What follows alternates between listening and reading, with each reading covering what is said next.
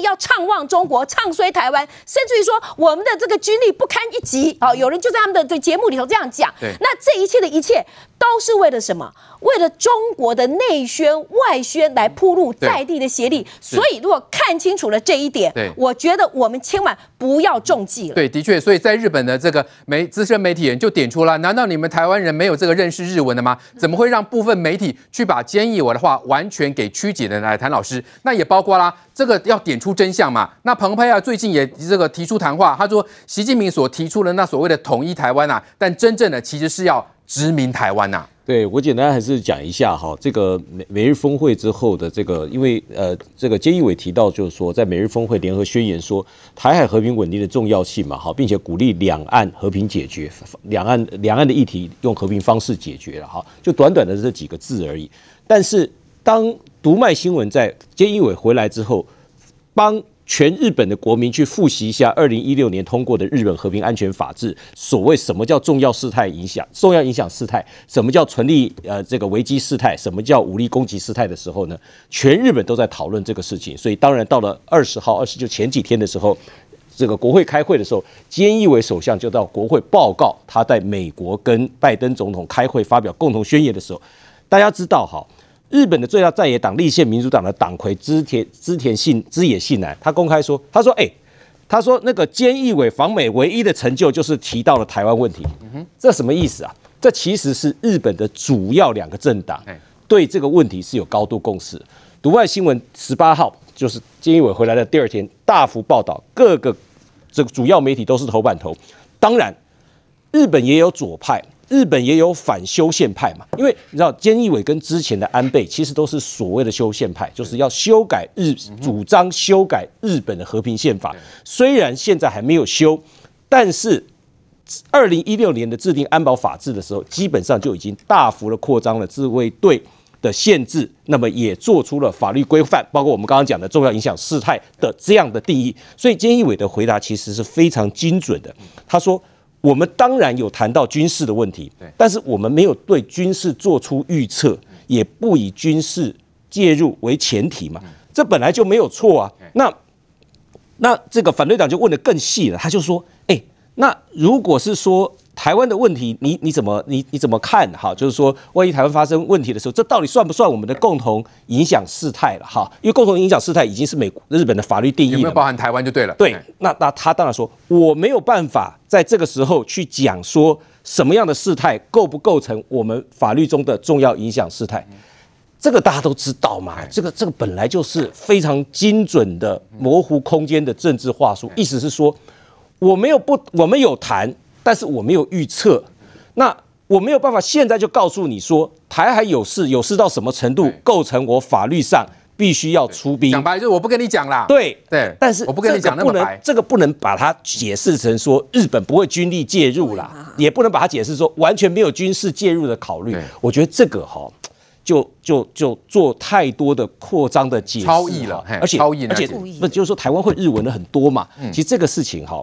我我觉得不是纯粹翻译的问题，也不是纯粹理解能力的问题，而是故意扭曲吗？我，我觉得有一，我觉得台湾有一些人他刻意去希望让大家相信说，那个这是美中的竞赛，那台湾卡在中间很为难，那我们要很小心。那日本不干他的事，美日同盟是讲假的。日本，我觉得我觉得就有很多人会让大家相信，可是大家忽很多人忽略到一点，就是说美日同盟的形成是越来越巩固。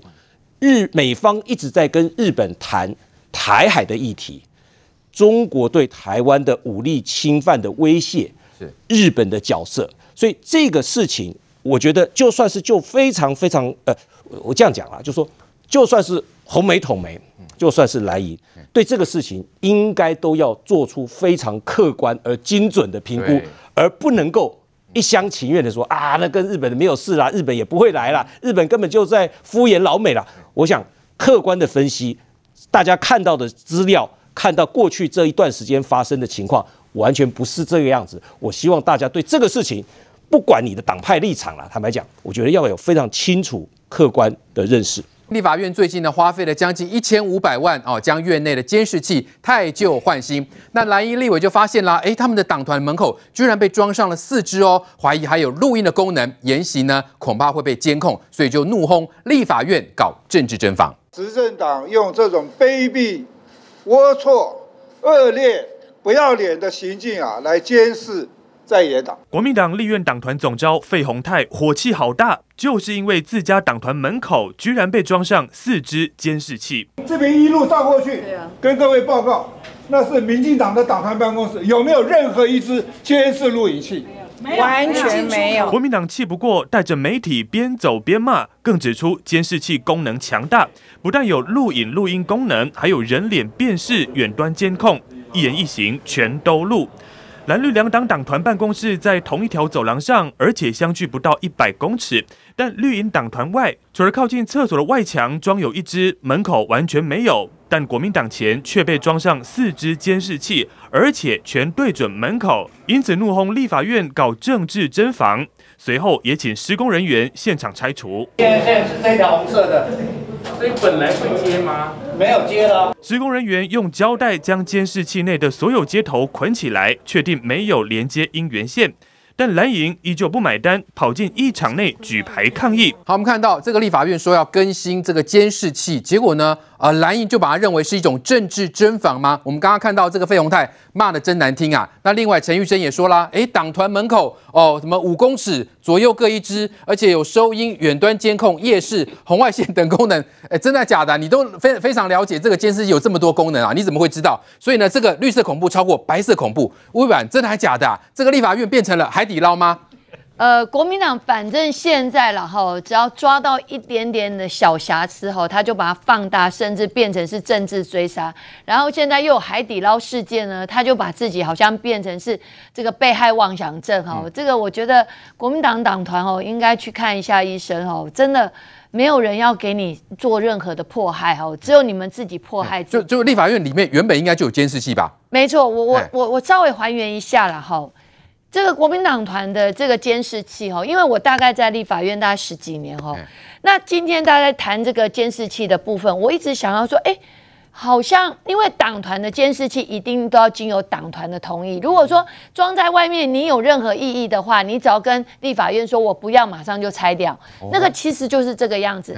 那当时候为什么会有这个监视器然后，我就记得当时候，其实在一百零一年的时候，那时候。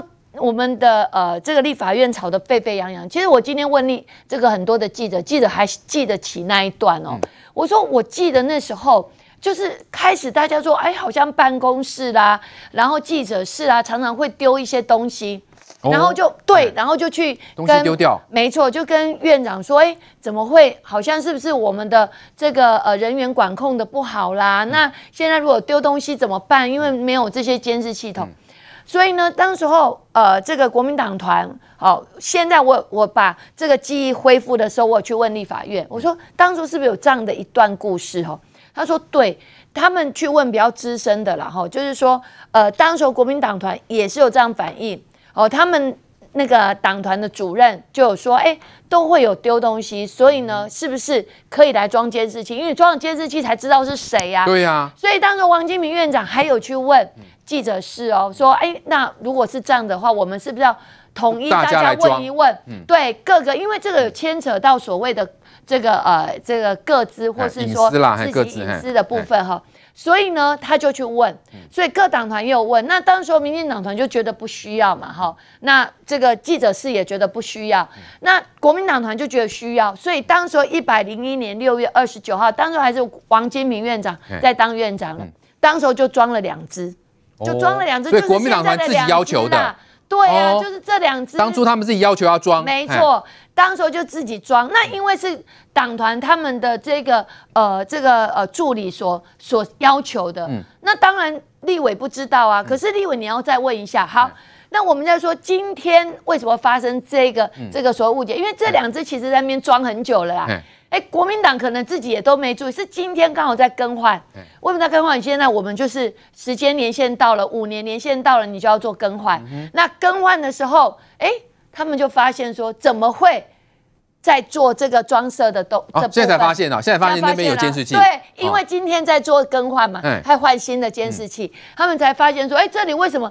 反正现在因为一个费鸿泰，一个郑立伟，一个陈玉珍啊，嗯，只要有事就会把它放大啦。嗯，哦，以前大家都觉得这没什么嘛，反正就是监视器，它本来就有的监视器。可是他们现在只要有一点点小的东西，他就要把它放大。那他怎么知道有这么多功能？收音远端监控、夜视红外线。这这来这来了，这问题。为什么这么清楚？他们就去调这个型号。那其实今天因为那个都有型号啊，大家都调得到，说它有哪些功能。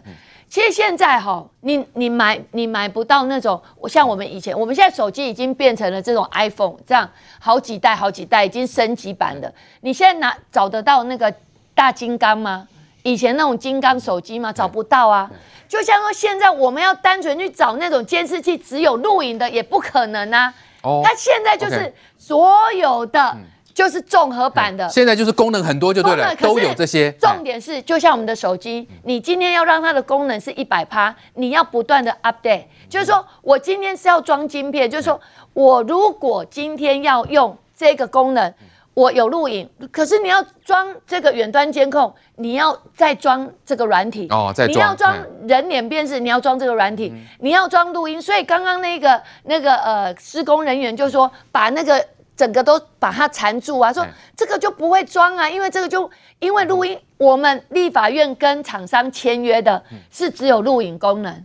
所以它其他的都把它用红红色的那个，把它封起来。只有单纯录影功能，不会有录音。全把它把它拴起来，就是塞进去。因为你只要多一个功能，它就要多一分钱。对。那我们没有给人家这些钱，人家怎么可能把你装这些软体上去？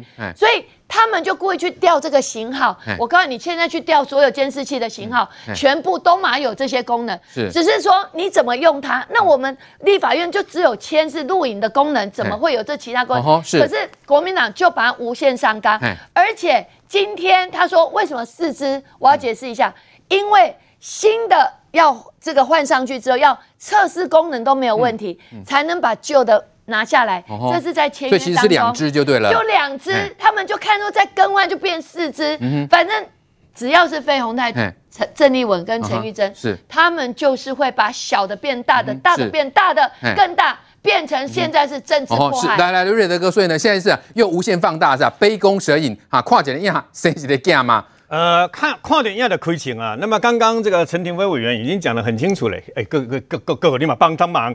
董崇是你国民党的人，国民党的副主任，现在去查了，结果是当年国民党党团副主任，那么要求装的嘛。嗯。然后呢，是因为理由是因为怀疑有人进去里面偷东西等等嘛。你要做这么严重的什么卑鄙、什么微博弄出来，要变成什么绿色恐怖、白色恐怖弄出来啊？乌乌龟波，你都不用去查证啊，我把你修蒙起来，对不对？你蒙起来是怎样嘛？你既然什么查证工作都不做，然后就。扣这样的一个帽子啊，讲白了啊，就就算要偷装都不会在你面前装的，那笨到那种程度呢？工人还在那边 在在他面前装，哎呦，工人很无辜，为什么要装我啊？为什么民进党没有啊？民进党听说有也有装啦，对不对？好，只是所以呢他问题就在这个地方了，你连问都不问，然后就扣这么大的一个帽子啊！各位，还有一个更大的帽子，这个帽子是扣在国民党的那个前面的那个监视器，嗯，国民党的立法委员扣了一个更大的帽子，各位。我们最爱吃的万南猪脚，你忘记了吗？哦，万南猪脚，国民党的立法委员竟然说：“你怎么知道美国猪没有？美国猪没有在里面？”出来道歉。不道歉之前，我呼吁哈，呼吁屏东啊，个所有爱讲低卡的人对吧？哈，从现在开始都不要把票投给国民党。对，可岂有此理！你怎么会做这样的指控呢？如果你今天有任何的一个啊功能，有人开玩笑说你是不是用通灵的？如果你有任何的证据显示说，哦，都进来了以后，绕个绕跑去下午吧哈啊，然后呢，照这怎么样？你马上第一卡美赛网的美美赛网没关，因为我们进口的美国的全部要冷冻进来的嘛，你那个是基本的常识嘛，口感都不一样，也不查证，也不查证。万南猪脚还喝甲，在上面挺多。万南猪脚它的那个卤，卤的那个方式，对不对？那你十里飘香，那就是万南猪脚之所以大家念念不忘的一个原因嘛。啊，我讲坦白的啦，有两个地方都，一个是台南东山鸭头啦，一个就是万南猪脚啦，你知道吗？还有阿美里比的用贵就胖哎，你知道吗？那你现在用这样的一个指控，那以后人家敢吃吗？对，难道就是像你说的啊？你指控你就在影射，是不是有莱克多巴胺呢？还是说有美猪那进到万南猪脚的里面？你怎么可以这样子做这个影射呢？你把我进给别塞攻击官威嘛？对，有多少证据才能讲多少话嘛？各位啊，也不是第一次亏钱啊，看完跨人家的亏钱。我们要希望这个呃林维洲啊，那么也就是说之前那么当国民党那个总召的林维洲先生啊，出来说清楚讲明白，我都还记得。之前有讲过啊，去年十二月一号，不是说他们国民党党团在那个立法院里面的一零一那个红楼办公室里面的那个开会嘛，对吧？对会议室开党团大会嘛，出来哦，保六总队，好那个什么行政院的这个什么随扈，你知道吗？站在那边。什么不仅偷听了，可能还要回报了。我把攻击团队，他这边还有耳机，然后讲了一半的还有监视器。那时候也讲的像真的一样啊。对，那时候也说去调阅监视器要干什么？嗯、我请林维洲先生哦，给我们给给不要给我啦，给保六总队跟全国警察一个交代。嗯哼。到底查的怎么样？有没有你说那回事？那我记得林卓说那时候说他要去查嘛。对啊。那现在他都已经卸任了，都已经不见了，对不对？已经都不是。那现在又最新指控。那你你要你当时这个指控对全国的警察是多大一个侮辱啊？你知道吗？你说两个这个料不一样呢？你讲业属业艺术的警察介入这个等于说政治侦防，介入监控你们那个呃国民党的这个党团，还偷听，还回报，还讲什么？那你都没有证据啊？对，你看到你看到你的开始行供应该怎么样啊？不就跟今天这个监视器意识一样吗？嗯、完全一模一样。我看到是泄密，我的怀疑安诺，你知道吗？你怎么可以这样做呢？所以呢，国民党你到底是闭虾吗？整个国民党变成这个样子啊？对，没有证据，然后乱指控，然后指控了。这个其实去查证一下，就问一下就 OK 了。对为什么？因为你也不用怕说消息走漏嘛。你可以蒙着你看，从包括陈廷飞他们的，或国民党，哎，哇，这么奇奇奇奇怪呢。嗯他们有的国民党的立委已经干了好几届了，你知道吗？你自己都不知道，你需要扯几个看资深的、看猛姐你的话嘛，嗯、对不对？你稍微问一下，哦，原来这样，原来这样，我就不要去做这样的指控嘛。对啊，我洗稿给更小，我光坦白的呀。嗯、今天国民党连干两件蠢事，不是很笨吗？对，那这种事情对人家来讲，那以后再讲什么，我会把你当、嗯、当做一回事吗？对，所以国民党这样一而再、再而三哦，接连的指控，但是你都没有事先去查证呐、啊。那现在呃，问题就出来了，所以啦，这很明显嘛，就是当初你原本就有装，你现在要去扯所谓的政治侦防，来好国民党。呃，这几年到底能不能变得正常一点？但是我们看到似乎是越走越糟践。哎，最近还有中常委说什么？孙中山已经得道成仙了，法号叫法号叫做尉迟真君。到底怎么回事？国民党难道真的不能够正常一点吗？哎，这几天大家看谢坤宏的发言，其实网络上各种哭手都有嘛，对不对？他就忽然开始念起经了，把中常会变成法会，他讲孙中山变成伪持真君，然后讲的时候柯震整个眉头都皱的皱皱皱的乱七八糟的，然后呢，李乾隆好自己笑到不可不可开支嘛。可是呢，这件事情可怕，并不是在于谢坤宏本人，可怕点在于国民党哦。中常委谢坤宏，他的水准在国民党中常会里面算是中等以上啊，这才是中等以上啊，这才是可怕的地方。这是中等以上的水准，这是一般水准，不错。他连任八届哦，八届，八届八连霸，哇，中等以上水准，这才是可怕的地方。我我我我坦白说，很多人都在笑谢坤宏，我其实我不想笑谢坤宏，为什么？因为谢坤宏就是这样的人，他就是会讲这种的话。可是国民党的关，那，国民党问题是它的核心权力结构。既然会有一群类似于谢坤宏这种等级的人变成国民党的核心结构，这才是可怕的地方。